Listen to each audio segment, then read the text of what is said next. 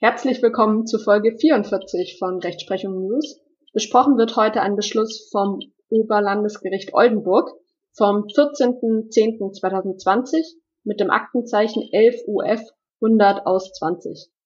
Die Gründe für den Beschluss wurden erst deutlich später veröffentlicht und das Justizprüfungsamt braucht ja auch immer mehrere Monate, um eine Entscheidung in eine Examensklausur umzusetzen, so dass es sich durchaus noch um einen sehr aktuellen Beschluss handelt und der ist sowohl für das erste als auch für das zweite Examen geeignet.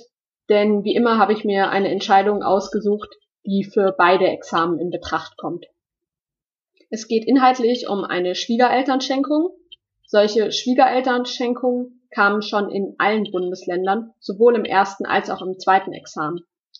Nun gibt es mit der Entscheidung hier eine neue Konstellation der Schwiegerelternschenkung.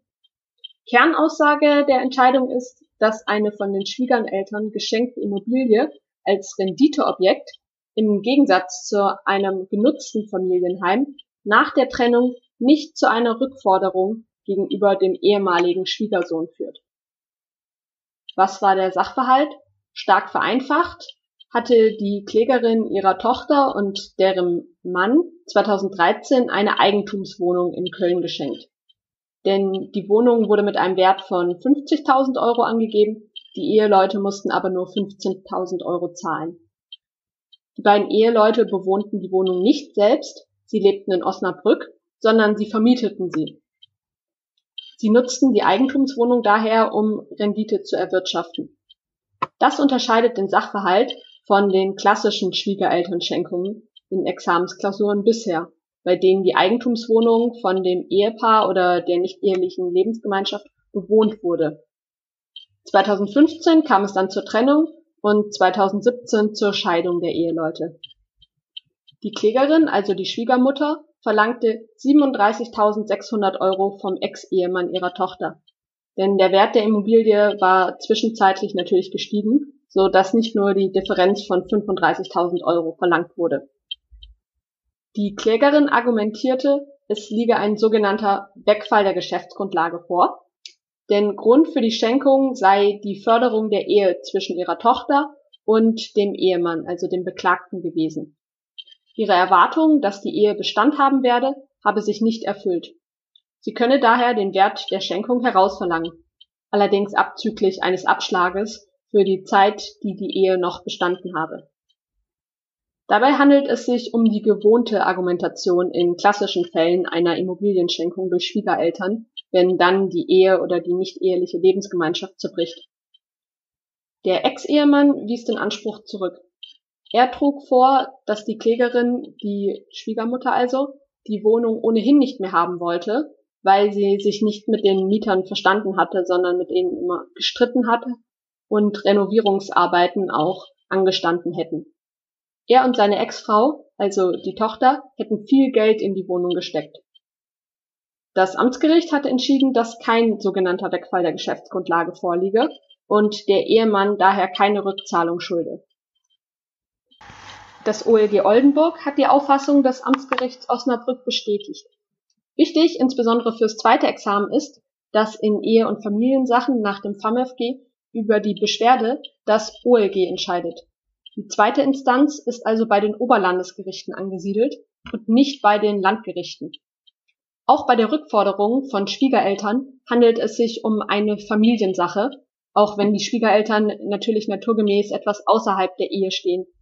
Und zwar handelt es sich um eine sonstige Familiensache gemäß Paragraph 266 Nummer 3 FamFG, da die Vorschrift weit auszulegen ist. Grund für die Anwendbarkeit ist, dass der Anspruch im Zusammenhang mit der Trennung der Eheleute steht und die Vorschrift dann greift, wenn irgendein Zusammenhang mit der wirtschaftlichen Entflechtung der Eheleute gegeben ist. Nun zur Begründetheit der Klage bzw. hier Unbegründetheit. Nach Auffassung des OLGs handelt es sich um eine Schenkung, denn es lag nämlich eine sogenannte gemischte Schenkung vor, da der Wert der Gegenleistung mit nur 15.000 Euro nach dem Willen der Beteiligten deutlich unter dem Wert des Schenkungsgegenstandes lag, den die Parteien ja mit 50.000 Euro angegeben haben.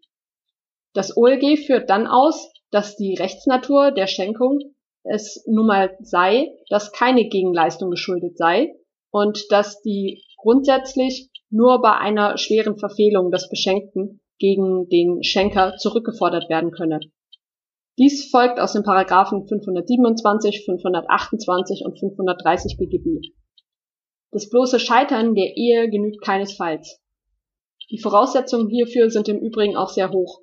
Das Fremdgehen des Schwiegerkindes beispielsweise genügt grundsätzlich nicht. Als nächstes wäre ein Rückforderungsanspruch aus Paragraph 812 Absatz 1 Satz 2 Alternative 2 BGB zu prüfen, also der Zweckverfehlungskondition. Dafür wäre eine beiderseitige Willensübereinstimmung über den Zweck nötig.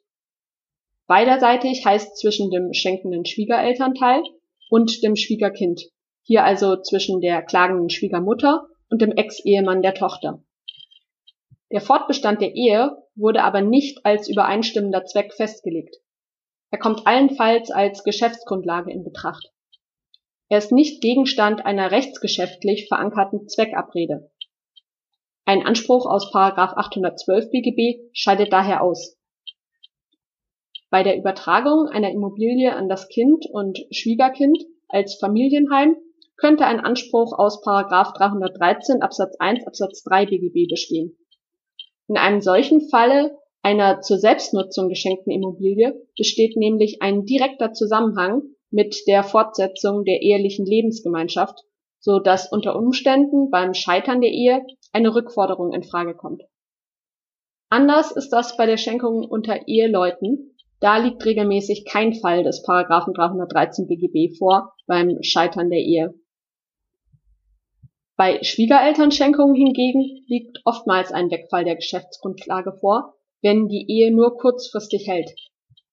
Eine solche Zuwendung von Schwiegereltern an ihr Kind und dessen Partner, die anlässlich der Eheschließung erfolgt, ist regelmäßig mit der Vorstellung verbunden, dass das Hausgrundstück jedenfalls für einige Dauer von den beschenkten Partnern und gegebenenfalls deren Kindern als gemeinsame Familienwohnung genutzt wird. Diese Vorstellung scheitert dann bei einer bloß kurzen Ehe. Wenn dann ein Festhalten an der Schenkung unzumutbar ist, besteht für den Schenker ein Rückforderungsanspruch oder ein Zahlungsanspruch, je nach den Einzelfallumständen, insbesondere der Dauer der Ehe. Aus dieser Begründung wird aber auch schon deutlich, dass der Nutzungszweck der Immobilie entscheidend ist. Im vorliegenden Fall aber ist die Immobilie als Renditeobjekt geschenkt worden und auch so genutzt worden. Die Klägerin konnte daher nicht damit rechnen, dass die Immobilie langfristig für die Lebens- und Beziehungsgestaltung der Ehegatten genutzt wird. Es besteht daher kein direkter Zusammenhang zwischen der Schenkung und dem Ehefortbestand, was für einen Wegfall der Geschäftsgrundlage aber nötig wäre. Der vorliegenden Schenkung fehlt gerade der erforderliche Gemeinschafts oder Paarbezug. Das ist der maßgebliche Unterschied zur klassischen Schwiegerelternschenkung. Das rechtfertigt das andere Ergebnis. So muss damit gerechnet werden, dass angelegtes Vermögen in eine andere Anlageart umgeschichtet oder gar verbraucht wird. Anders als bei der Übertragung einer Immobilie zu Wohnzwecken kann der Schenker bei der Übertragung sonstiger Vermögens Gegenstände gerade nicht damit rechnen, dass dieses langfristig für die Lebens- und Beziehungsgestaltung der Ehegatten genutzt werden wird. Hinzu kommt in diesem zugrunde liegenden Fall noch, dass das Motiv für die Schenkung nicht nur die Ehe der Tochter, sondern auch die Ersparnis weiteren Ärgers mit den Mietern und die Renovierungsaufwendungen gewesen sind. Es konnte daher nicht festgestellt werden, dass allein der Fortbestand der Ehe die Geschäftsgrundlage für die Übertragung gewesen ist. Ein Rückforderungsanspruch kommt deshalb auch nicht in Betracht.